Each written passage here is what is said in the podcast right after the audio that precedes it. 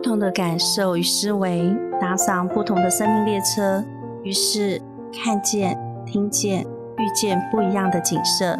欢迎收听《命运与我的距离》，我是丽珍，让我陪你一起认识生命，谱出精彩的生命故事。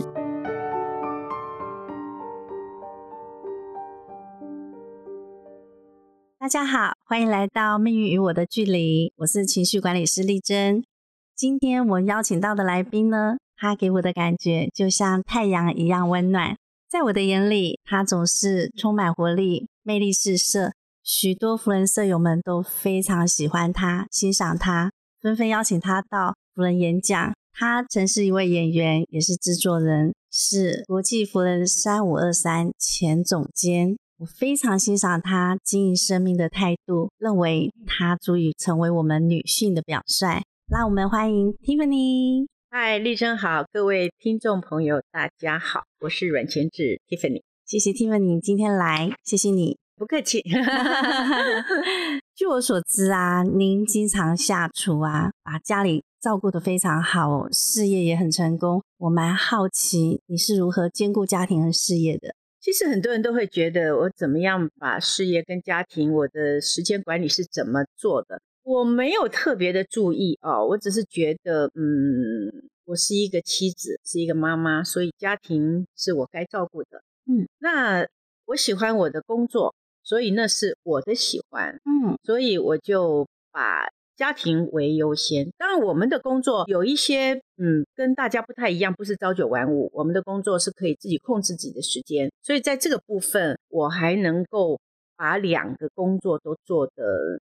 如我自己的满意啦，满意程度，对对对，嗯嗯，超棒的。这样听起来也是因为你很喜欢这份工作，当然当然，对。然后再来就是，你知道，就是家庭为重嘛。对对对，我也很喜欢当妈妈。对我常常跟我的小孩说，我很羡慕你们哎，羡慕什么？羡慕你们有我这个妈妈。真的耶！我小时候的愿望哦，我小时候第一个愿望就是当妈妈。对我也是啊，我我我我小学呃写那个我的愿望，我是要当个好妈妈，我加一个好字，当一个好妈妈。所以我在这个人生的路路途上，其实我在于我哪个阶段该做什么，我非常的清楚，我清楚我自己要做什么。所以我在三十四岁的时候，我就毅然决然的退出。荧光幕，我就觉得我要做妈妈。嗯，我如果这个时候我不去怀孕，不去生孩子，我就没有机会当妈妈。嗯，所以事业可以先停下来。那反正你生完它就在长嘛，那你再去做别的就没有问题。对，所以你第一胎是几岁？我三十六岁生老大，三十九岁生老二。哇哦，嗯，这样听起来我们有些地方是相像的耶。真的吗？对我第一胎是三十五岁生，第二胎是三十八岁。对，你就比我早一年。对对，都刚好差三岁。对对，嗯，难怪我这么欣赏你。对，那通常我们女人结了婚生了小孩啊，就很容易陷入辣头两头烧。那我很好奇，那时候你有没有嗯这样的状态？因为我觉得女生到了辣头两头烧，情绪很容易崩裂。我不会耶，因为我当时想做妈妈的时候，我是决定要去找一个朝九晚五的工作。嗯，因为我觉得那个时间是我知道我几点要干嘛，几点要干嘛。那我当演员的时候，其实我是没有办法控制我自己的时间。对，后来因缘际会，我当了制作人。哎呀，当制作人更能控制好自己的时间。有些事情你。不急需于在这个时间一定要做，所以你可以先把小孩弄好以后，你再去做。嗯，所以我觉得这个工作也很适合我。嗯，那我就把这两个工作就能够融为一体。就你看轻重缓急嘛。对对对对，你说小孩早上七点要上学，你就得弄他嘛。嗯嗯。可是你当演员的时候，你如果七点有通告，你怎么办呢？你就必须要走，对不对？那我当制作人，我就可以把。我要讨论的事情，跟人家约的事情，我可以约在下午啊。嗯，对，所以这个对我来讲，没有蜡烛两头烧的感觉。是哦，没有没有没有，这样听起来是你很早以前就已经准备好，让你有能力去控制时间。因为我们那时候是要被害了的嘛，是公司请，所以我们就必须有一个时间上的限制。对，所以这个部分就是要做妈妈比较难，因为我觉得男性他可以说走就走。可是女性她就没办法，对，所以这个部分我还好，我的工作是可以自己去控制时间。嗯嗯嗯嗯，谢谢，这太重要了。所以女生应该要很早以前就去规划对，自己的人生要什么。对，到要生小孩的时候，那时候已经可以自己充分的去控制时间了。对对，除非嗯你。我这辈子我不想要小孩，那你就不用管，没关系。但是女性她就有一个这个阶段嘛。你说男性，我想要小孩，我可能可以四十几岁再让太太怀嘛，所以没有问题。嗯嗯嗯但是女性她就得在这个阶段，你又到了四十岁再怀孕就辛苦了嘛。对对，那你三十几岁那个时候，我都还没想过要那么早要要小孩。哦，嗯了解嗯了解。我也是到了那个阶段，说我现在再不生，我可能就没机会了。对对，我觉得我们那个时候感觉应该是一样。嗯嗯，所以我们都嗯是想做妈妈。真的。嗯，那是什么因素让你能够这样子每天充满活力？然后呢，因为我我看你的脸书，就是你经常写简报，对我每天都要写日志。对对，而且我我觉得我有发现，你就是去那边演讲回来，你会把对某某人的印象、对他的感觉、对他的感谢全部都写下来。嗯，对，那我就很好奇，你怎么会有这么多活力，这么多这么多感谢？我觉得你是一个很感性也很理性的人。我觉得，嗯，人的一生你要有很多的感恩。嗯嗯嗯，嗯那我很怕碰到很多埋怨的人。嗯我很怕啊哦嗯嗯，你你每天在听他埋怨，其实他的负面情绪都到你身上，其实是非常的不好。那我觉得我们应该把正向的情绪放到每一个人的身上。其实你给每一个人都很多的机会。那我到每一个地方去演讲，我就会注意每一个人，嗯因为可能因为我工作的关系吧，我会注意每一个人。我即便走在路上，我就会注意每一个人的肢体语言，嗯他可能都是在我戏里面的一个角色。嗯嗯，我嗯我以前去，比方我去我妈妈的坟上，我就会去看每一个墓碑，嗯每一个墓，碑，你不要看它墓碑上面几个字，它可能都是一个故事。对，那这些故事就是我可能串起一个剧的东西，所以我我会注意每一个人、每一个物。那我到每一个地方，当然我很多的感动，很多的感激。你把每一件事情都当做你人生能够碰到这些人，真的很棒。嗯嗯嗯嗯，我我觉得，我觉得世界这么大，你为什么会跟这些人碰面？嗯对不对？那你跟这些人碰面，你不要跟他结怨。当然，我前几天写了一篇，我说人生走着走着，有些人他就跟你远了，对但是你不要在乎，嗯因为他原本就不是你的朋友，是，所以他就会跟你走远。是那走着走着，不一定说你刚刚出道的时候认识的这些人就永远你的朋友，嗯可能到最近才认识的一些朋友，反而你们特别好。对，啊，说不定以后又走远了，嗯这就是人生嘛。其实，嗯嗯嗯以前我会很在意。我今天早上，哎，我刷牙的时候，我在想，我说我开第一家公司的时候哦，连公司的小妹离职我都会哭。那现在我不会了，嗯我是嗯进嗯步吗？还是冷酷了？我我会常常会自己想自己啊、嗯，然后等到在化妆的时候，在想说这是成长。是，对，其实我每天都会做每件事，好像走到哪就会想这些事情。即便刚刚在路上，嗯嗯，我听着音乐，我就会想那个时候我听这首歌的时候的心情就是嗯不一样。我我会跟自己对话，嗯嗯每天都是这样子。对，嗯嗯，嗯嗯，这样听起来你好用心经营每一刻每一个人的那个 moment 一期一会。嗯，对对，我很感谢每一个人。嗯嗯嗯嗯对不管在哪一个阶段，嗯嗯，所以我说你像太阳吧？对，虽然我 之前跟你，我之前看到您的时候，我都觉得说您不可能会看见我，因为因为对我们都会觉得说，在你的世界里面这么多重要的人，所以我常常想说，你可能不认识我怎。么会不会？怎么会不认识你？刚你刚加入华东社的时候，你就带了好好几个舍友进来，我怎么会不知道呢？知道，只是没有去表现出来而已。了解，对我就说你像太阳一样，那你为什么都会这么正面？是小时候就与生俱来就这么正面吗？我觉得这是个性啊，像我昨天去艺兴福人社，对不起，嗯我们今天好像在讲福人社啊。嗯，昨天去艺兴福人社，因为它是我们的子社，对，然后呃，我就会关心到每一个人嗯啊。今天这个，个秘书，哎，他怎么没有来？因为他明天公司里面要什么检测啊，没有来。但是帮他代理的副秘书，哇，好称职的在做这件事情。嗯嗯啊然后呃，很奇怪，那个呃，介绍主讲人的，啊，主讲人就是你们你们那个瑞瑞对，嗯。呃，介绍主讲人的呃那个他又迟到，他迟到的原因他有先说，因为呃放了很多天假，今天所有的电话就没有停过，他会晚到，嗯。那就有人帮他，我就觉得每一个人在补位的那个部分都好认真的在做，因为嗯他的补位并不是先做好准备，嗯嗯嗯嗯，然后他临时被叫去补位的时候，他也是很认真的做这件事情，不是很感恩吗？嗯是这些人，如果没有他，你这个会议就很难那么顺。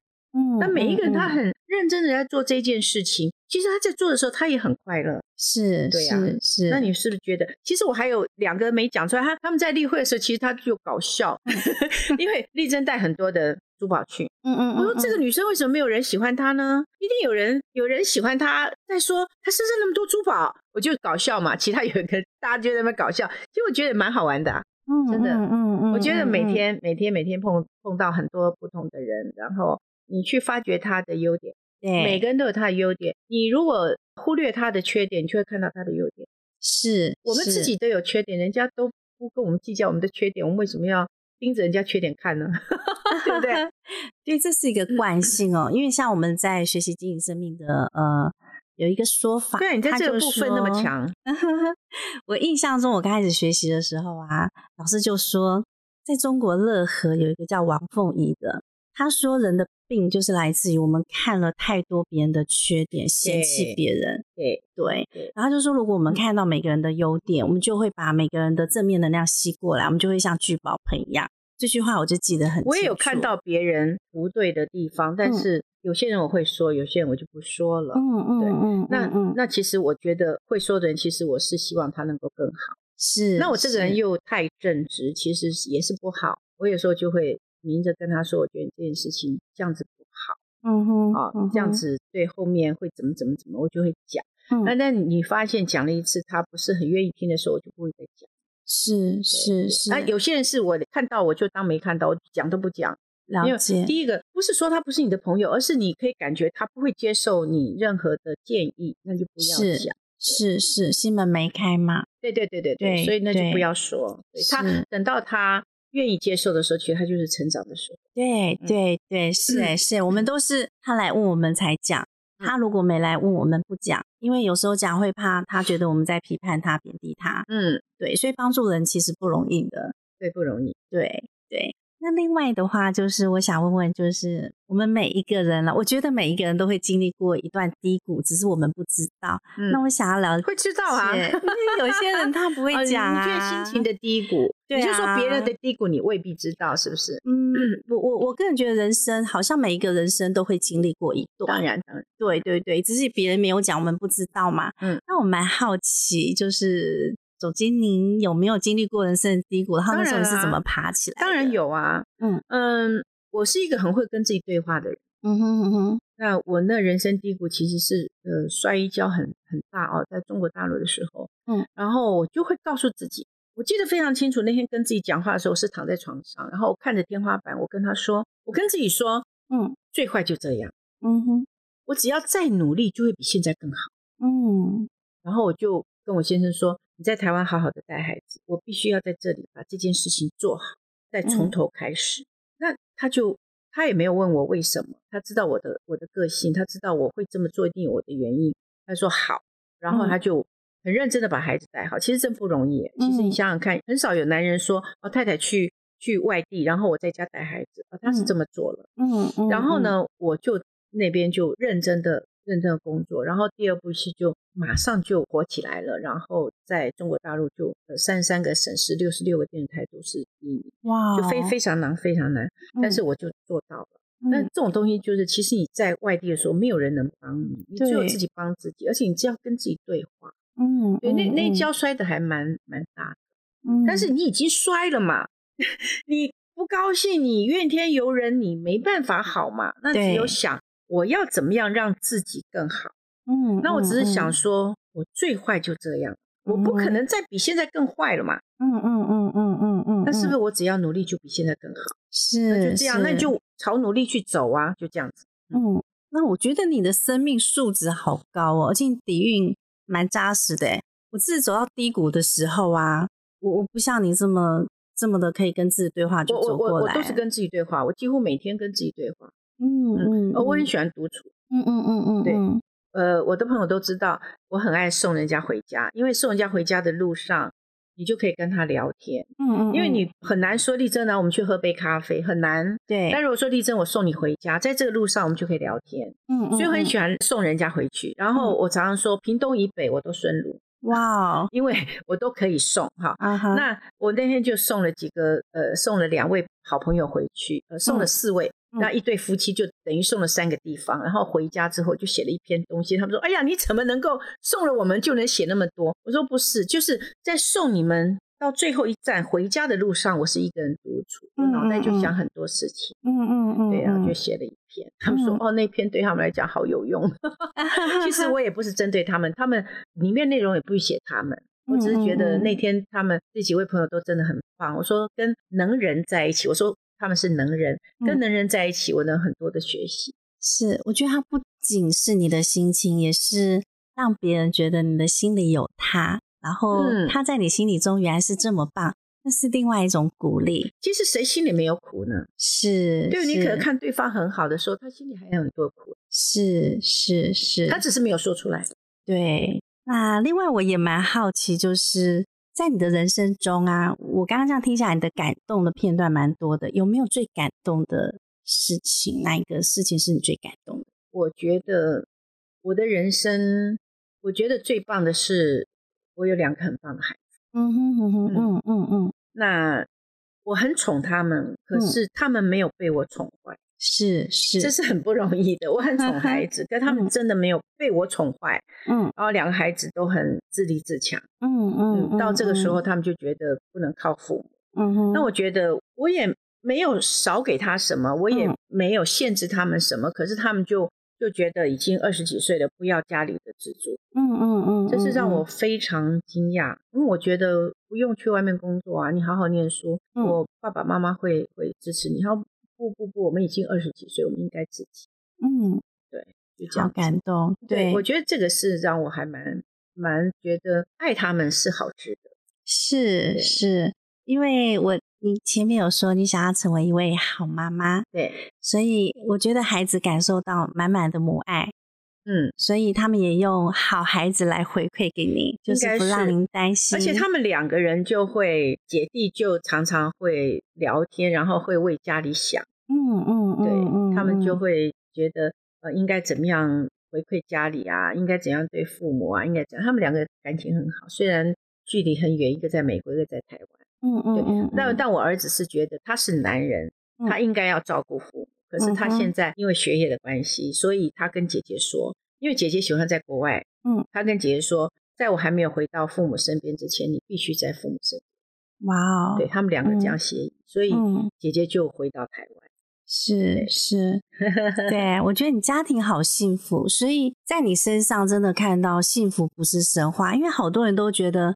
幸福是神话，不可能天方夜谭。但在你身上，我更能够确定，只要我们愿意当好妈妈，家庭好好经营，其实幸福真的不是。其实我我我不不知道，呃，夫妻相处该怎么样。我最近其实有有感而发，因为疫情趋缓了嘛，每对夫妻都出去出去玩，奇怪哦，怎么会这样出去玩？然后每对夫妻都一起出去，像我们夫人都一起出去，我嗯，好奇怪哦。但是那是正常的。可是我们家因为都不会。嗯，我先生是一个嗯不太愿意出门的人，他就一个人在家，嗯，然后他也也也不会呃像一般夫妻一样这样要黏在一起，也没有，我们都没有，所以我常常说我们是住在一个屋檐下的同事，我我就常说还好我们有孩子，我们有共同的语言，嗯，因为夫妻久了其实就是就是亲人，是是，对，你要说有多少的爱，其实。没有那么表现出来，嗯，对不对？你说你对孩子的爱也没有怎么表现出来，但是就是有爱啊，对对呀，就是这样子，就是很淡很淡，就很淡很淡。但是，嗯嗯，但是这个淡反而就是在你家庭当中让大家很融洽。因为我跟他结婚三十一年，我们没有吵过一次架，一次都没有。哇哦，没有人是天生温柔，嗯，我不是天生温柔，嗯哼，但是我就是。人就是这样子。我刚说没有人天生温柔，是因为你愿不愿意去容忍这些事情。是，你又不愿意容忍，就会吵架。嗯，那我我愿意啊。嗯，那夫妻两个人难道没有不愉快的事情吗？他讲一句话，你没有不愉快吗？也有。嗯嗯。但是你到房间走走出来就算了。嗯。我每次演讲我就告诉大家，为什么要吵架？吵架还要好。嗯嗯，太麻烦了。嗯嗯嗯，那如果如果说你就是不愿意跟他在一起了，你们就吵死好了，吵到离婚最好，刚好，嗯，对不对？那你没有啊，那你吵架干嘛呢？嗯，我还跟每每位女性说，千万不要离家出走。嗯，你离家出走，你还要回家，他如果不接你怎么办呢？你跑到外面去之后，嗯，没有人要来接我，嗯，那回娘家没有人要打电话，你怎么办呢？难看了吧？所以不要。对，那我说，我从小我就知道，我跟姐姐他们只要吵架，我一定输。我知道我吵架一定输的这个这件事情，我一定会输。我为什么要去做这件事情？就不要去做，就这样子。嗯，我没有吵过架，每一次都没有，太神奇了。对，一次都没有，因为没有意义。我觉得是是是，那你真的是很有智慧。对，因为你看到吵架里面没有任何意义，而且没有好话嘛。是是是，因为有意思嘛，对不对？对对，然后最主要是你吵还会输，为什么要做这件事？对对，你真是智者，我都是要 需要靠学习来才知道说用吵都没有用。这样看你几岁，我几岁。可是你你都没有吵过啊，你三十一年没吵过，没有没有没有，对我一次都没有。哦，太强了！我是前几年，我记得那时候我我会走。上学习这条路是，我走到一个婚姻的瓶颈，那时候一直都很想离婚，可是我就想到说，我明明很爱孩子的，那我现在离婚，我小孩怎么办？对，这是很重要的一个关键。对，嗯，我也是爱孩子，嗯，我就可以容忍所有的我不舒服，因为我不想给孩子一个复杂的环境。是是，我不希望我离婚以后，我再去结婚以后，你的孩子、我的孩子跟我们的孩子，这个很讨厌。对，我就让孩子没有。复杂的环境是是是，这是我我最终的一个想法，所以我不会离婚。嗯嗯对嗯嗯，对，我觉得这理念好重要，这好重要，因为真的，一旦离婚，孩子就陷入复杂。对，到底要跟妈妈还是跟爸爸？然后彼此有怨气，最后都是孩子遭殃。对，我们的环境是很很单纯的嘛，你让他复杂了，何必呢？是，这不是他该受的。是是，我是这么想。我是这么想的，但是当然有很多不是我们想的这个样子，所以说明他的婚姻真的是没有办法忍受或者什么，那我们不能这样讲，我们也不能说人家是错。但是我的想法是，我不想给孩子复杂的环境。嗯嗯嗯嗯嗯，太棒了，太棒了。嗯，那像每个人来到地球都会觉得有个使命。嗯，对。那不知 Tiffany，你觉得你来到地球的使命是什么？哇，这个这个题目。太大了，我从来没有想过我有什么使命。嗯，呃，我常常觉得我的孩子很厉害，是因为他从小就知道自己的志向。嗯，我当然除了当好妈妈之外，我从来没有想到我以后我的职业要做什么。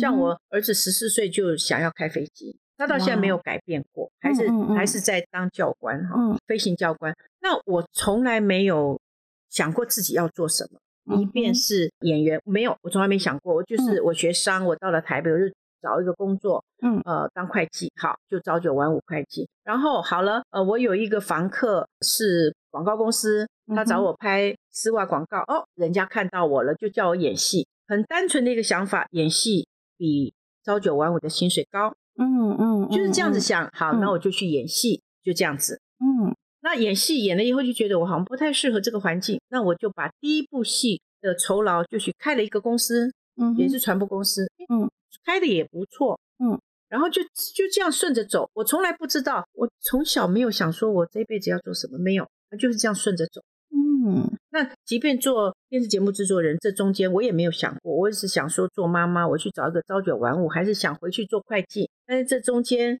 好又有一个因缘际会。呃，省政府要我们做不行贿不索贿的电视节目，嗯嗯嗯，那种节目简单嘛，嗯，那就去做了。做了以后，人家觉得你做的很好，就找你做制作人，就这样子。我人生就是，其实我没有怎么样追求一个目标，而是就这样顺着走。嗯，而我的儿子就是追求他一个目标，嗯，我就是要做飞行员。嗯哼，那。因为一开始我说，哎，你想要做什么？他说我想要做玩具设计师。我还想玩具设计师要教他学什么。后来姐姐跟我说，妈妈其实不是，她想要开飞机。嗯，然后就问弟弟，你想开飞机，为什么不跟妈妈讲？他说，因为我觉得我做不到。哦，我我说你要知道，现在的孩子哦，嗯，像妈妈那个年代是自己努力就会成功，可是你现在的孩子一定要父母亲的帮忙才能成功。那你要讲，嗯嗯。所以当他说出来之后，我就把他送到加拿大。哇，去念书，嗯，然后后来加拿大因为他不给境外的人学开飞机，只能嗯。修飞机，我就嗯。把他送到 L A 去学开飞机，就这样子啊。嗯嗯，他是目标嗯，导向，是是是，妈妈就是成全他，对，对对，嗯，就是这样子啊。就是我们学开车啊，就是学开车，他是学开飞机，就是不一样的。是我觉得妈妈的力量好强大。有的孩子会说他开飞机，妈妈就说不可能啦，这跟你你不可能。现在很多孩子没有自信，就是因为父母觉得他不可能。你要帮对他可能啊，对，你要帮他做到可能啊。其实因为那个费用很高，可是我们就其实他因为那个费用很高，他也是让我们想要更认真的工作赚钱是就这样子啊。其实这都是正面的。对对你不要想说，哎呀，好贵啊，要花那么多钱，因为我要花那么多钱，所以我必须要赶紧工作，对，我必须要赶快好好的工作。嗯哼，嗯哼哼哼，因为它让我们更有动力。对对，就很多事情是一体两面，看你怎么看，你怎么想。你就说啊、这么贵，不要，那也是你好好去，你不要你不要管这些。所以我我儿子有一天有一次他回美国，他给了我一封信，嗯哼，其实是简单的啦，哈，不是信。嗯他说呃，谢谢你愿意把多比带来台北，本来是在宜兰嘛，嗯嗯嗯，因为他一直觉得我们自己养养狗应该自己养，不应该交给交给姨丈来养哈。嗯嗯，所以嗯希望把他带到台北。第二，他就说谢谢妈妈让我无后顾之忧，在美国念书。嗯嗯嗯，那第三项比较好笑，就是说妈妈，如果你在 Facebook，你在网络上可以不要写我，就不要写；如果你真的非忍不住要写，就不要 take 我。哎，这是他的个性啊，所以你会看到我比较写我女儿，我不会写我儿子，了解，我也尊重他的，不喜欢。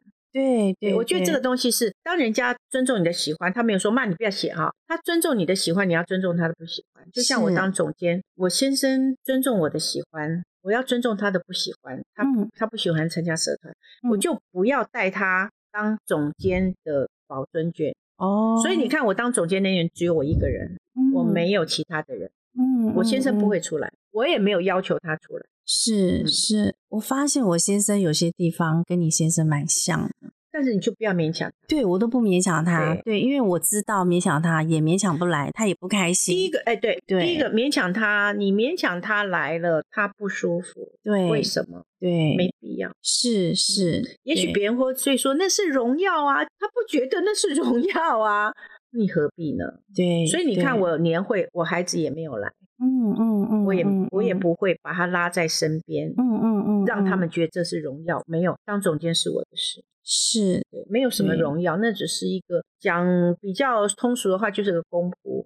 嗯哼，对不对嗯没什么，嗯嗯，这样听起来我更欣赏你了。没有啦，就是嗯，每一个人的想法不一样。对，有些人他对觉得，啊，当总监真的很了不起，很难，然后必须让我们家里都很有荣耀。我但是当然我必须说，福伦是 family，嗯哼，最好是夫妻，嗯最好是家人，嗯，但是他们不喜欢。是是，嗯，那你当初怎么会想要加入福人？你本来就喜欢社团吗？没有，呃，当初是许佩荣，许佩荣约我加入，嗯那时候我就觉得，唉，这个社团人这么多，然后我不喜欢人多。嗯嗯你嗯你看我那个群主哦，嗯如果人多我都不会进去，我怕人多。嗯看我个性不像，其实我怕人多。嗯嗯那我就觉得人很多，我不要去。可是他就说：“哎，我都帮你报名了什么。”嗯可是凭良心说，当我当总监的时候，我第一天就任，我就把他请到了那么多人的场合，我当着大家面，我跟他说谢谢，嗯嗯，因为他嗯介绍我加入这么好的一个团体，嗯嗯嗯这么高道德标准的一个团体，好嗯我觉得我就很嗯谢谢他。嗯，那我也希望现场所有的人，你们想一想，当时是谁介绍你们加入？你要回头跟他说声谢谢，是，这是一个很好的团体，我是这么认为。是是，我也常常谢谢邀请我进来的 Eric。对呀、是对，这样子。对，不过我觉得我可以在这边在佛人待这么久，其实也拜您所赐，因为我也曾经听过你演讲，在您的演讲过程内容里面，我才知道哦，原来佛人是这么高的道德标准。对因为我喜欢环境单纯的地方。嗯，对，嗯，其实呃，我们常常在在讲公共形象，嗯嗯嗯，嗯那我又是公共形象的呃助理协调人哈，就是是九地带。嗯那我们去演讲，不要说一要怎么样，二要怎么样，三要怎么样，不要。嗯公共形象，你就就告诉他，嗯你所碰过的感人的故事。嗯嗯嗯嗯，这就是公共形象，是大家喜欢听故事。是，所以我第三本书，我现在正在开始，就是我把我这一年去的一百四十几个社嗯里面有哪些社，它的社区服务是比较特殊、感人。比方嗯瑞光社，他们在南部的一个学校，我经常拿这个跟大家讲，嗯他们去那个他们那种闲置的教室，帮他做胶囊旅馆。哦你知道他做胶囊旅馆上干什么？他就是那种原住民的小孩，他们回家很难，嗯嗯嗯，就礼拜一到礼拜四，嗯他让他们在学校有晚自习，还住胶囊旅馆，哇，礼拜五才回到家里，礼拜一再来。你你说这些这些人，他脑袋真的很厉害。嗯对，你把我打死了，把我脑袋敲烂了，我也想不到做胶囊旅馆了。我觉得我当总监这一年最大的收获，嗯。我这就是我昨天开车的时候想到的。嗯。我说我到六十五岁都拿到老人卡了，我才知道我是受那么多人的疼爱、嗯。宠爱。嗯。呃，我的团队都非常的宠我，嗯嗯嗯，我的社长们其实三个都很宠我，我先生都没有那么宠我，可能他宠我没有感觉，但真的他们很宠我。嗯就嗯嗯。我在这个阶段长受到被宠的感觉。嗯哼另外一个，我常受到我看到七十五个社做的四百五十五件大大小小的社区服务，嗯嗯嗯我就嗯，觉得很棒。是是，那真的要写出来，我们这些人才会看见。对对对，我我我就嗯是要写这个东西，但是我会忽略一些啦，因为有一些是很难，有些因为我们经常做，不是说普通，而是是经常做，大家都看到的，我就不说了。是，对，我要，说一些大家不知道的。嗯嗯对嗯嗯，那还有一个就是南华社他们办那个视障啊的演讲比赛，嗯哼哼哼，其实那天我很多感动哦。嗯嗯，我通常他们出去做社区服务，我不太说话，我不是一个很喜欢拿麦克风讲话的人，嗯嗯我只是陪伴。嗯，而且我跟他们说，你们的社区服务不要那个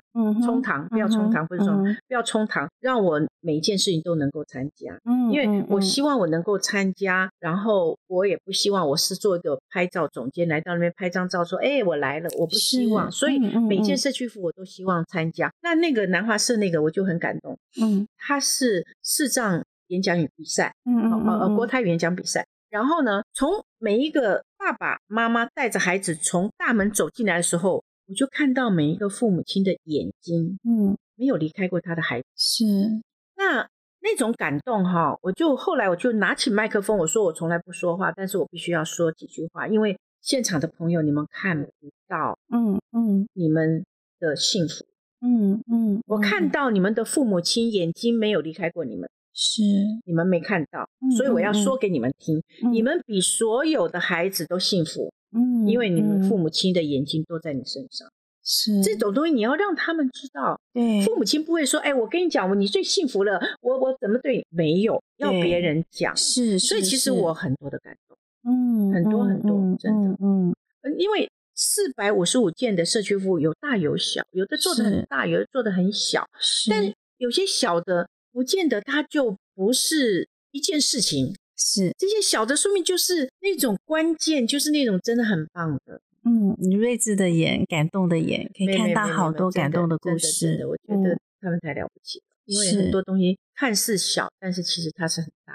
是，这是我进辅仁之后，我发现还有好多需要学习的地很方。多很多，嗯。一件社区服务能够持续做，这是不容易的。是对，不过我觉得在佛伦社也是要学习怎么把家庭、工作跟公益时间怎么样把它排出来，这个也是也是一门功课。对，你知道有些他们那种坚持是让你很感动。我每次看到简讯，哎，总监，我们这个月要去哪个地方进摊？哎，你们上个月不是才去的吗？总监，我们每一个月都去，嗯，了不起嗯？吧？我们觉得一年一次嘛，不是嗯？他每个月做，这个月做这一段，下个月做那一段，太了不起了，是是，觉得很棒。进摊，真的，嗯嗯，他们好有心哦，每个人都在不同的地方为这宇宙做事不，同的角度。对，是超棒的。那最后我想问问呐、就是你觉得女人要怎么样才能够越活越越美丽，女人啊越活越自在，越美丽？自己，是是，嗯啊，当然，我们我们可以另外一个说法就是，当我们爱孩子，我们先爱自己。是是我我是，我们这一代哦，有的人说我们这一代最可怜，因为上面要要养父母，下面要养孩子。我说，但是我们这一代是最最幸福，嗯，因为你可以有父母来养。好，有父母能够照顾，然后你又可以照顾孩子，但是我们又会告诉下一代说：“你不要管我，我会照顾好自己，你只要够好照顾好你自己就好了。”为什么？嗯，因为我们那个我们那个年代是努力就会成功，是是，下一代不是，嗯，下一代努力不见得会成功，嗯，下一代的努力要父母亲的帮忙，是，那。你不能帮忙他的时候，你就不要给他。带来负担是是，所以你爱他们，先爱自己，先让自己身体健康。对，你你如果生病也都在医院，那小孩就很可怜。对对，就要先自己要身体健康。那所以我就说，女人先爱自己。嗯，你爱自己就是你爱所有人。是是是，太棒了！这样子听起来，我们的理念好相近，难怪我这么喜欢你。对，我也喜欢你啊。所以你刚刚说什么会没有注意你，真的很过分哎。怎么会没有呢？我只是可能没有时间去表达或什么。你看，我就其实我我我都知道你在社里面的状况。谢谢谢谢，我只是想说，这么多人要关心的人这么多，我们可能是那个还不熟悉的那一个。不会，对对，所以我觉得你好。要怎么形容呢？我觉得你真的是蛮用心，因为我有时候会想说，如果是我，可能没有办法每一件事情都能够看在眼里，然后能够去用那个心去感受。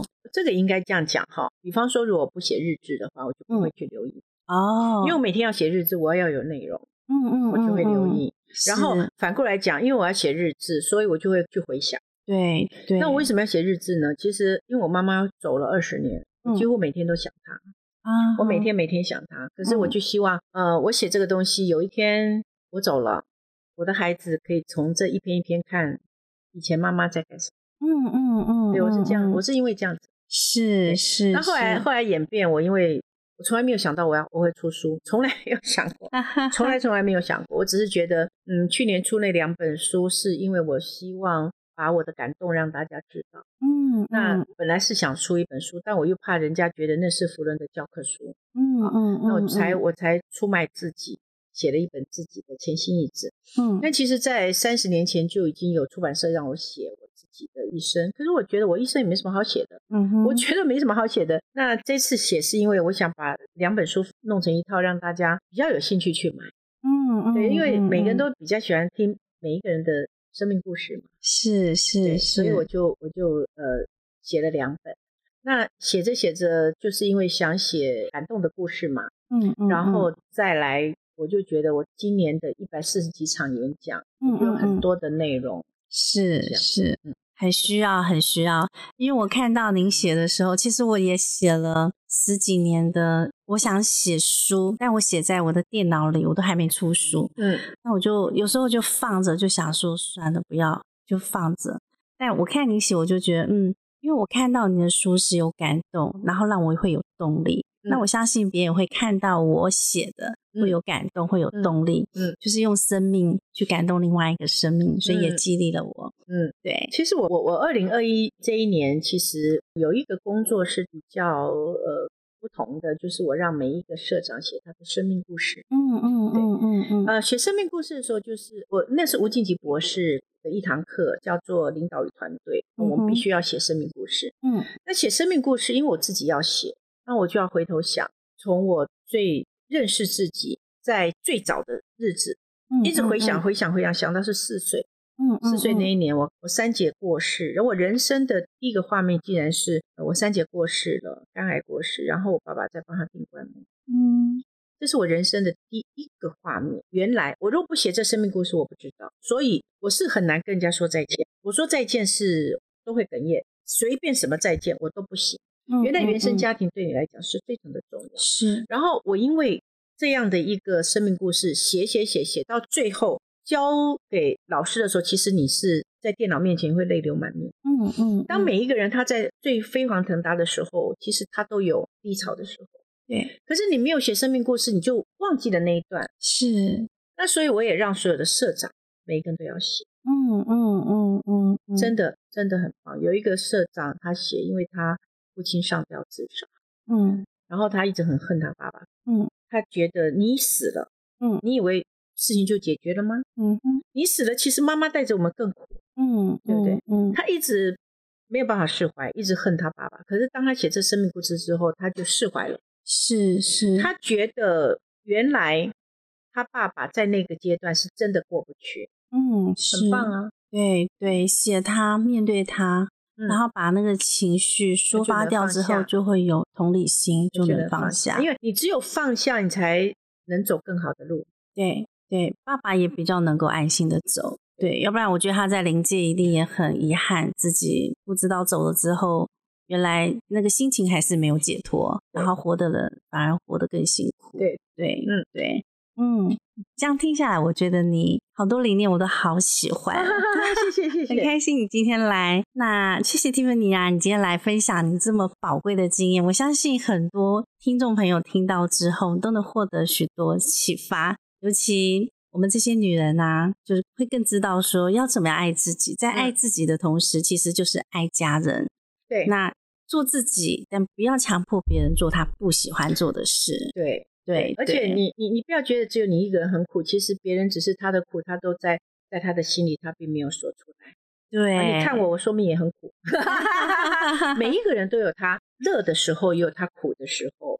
那自己都在长寿这些，其实也未必不好，是真的是这样。是是是，嗯，好哦，今天非常谢谢你，感谢你收听《命运与我的距离》。如果你期待我们的节目，欢迎点选订阅，让我在夜晚陪你一起搭乘不同的生命列车。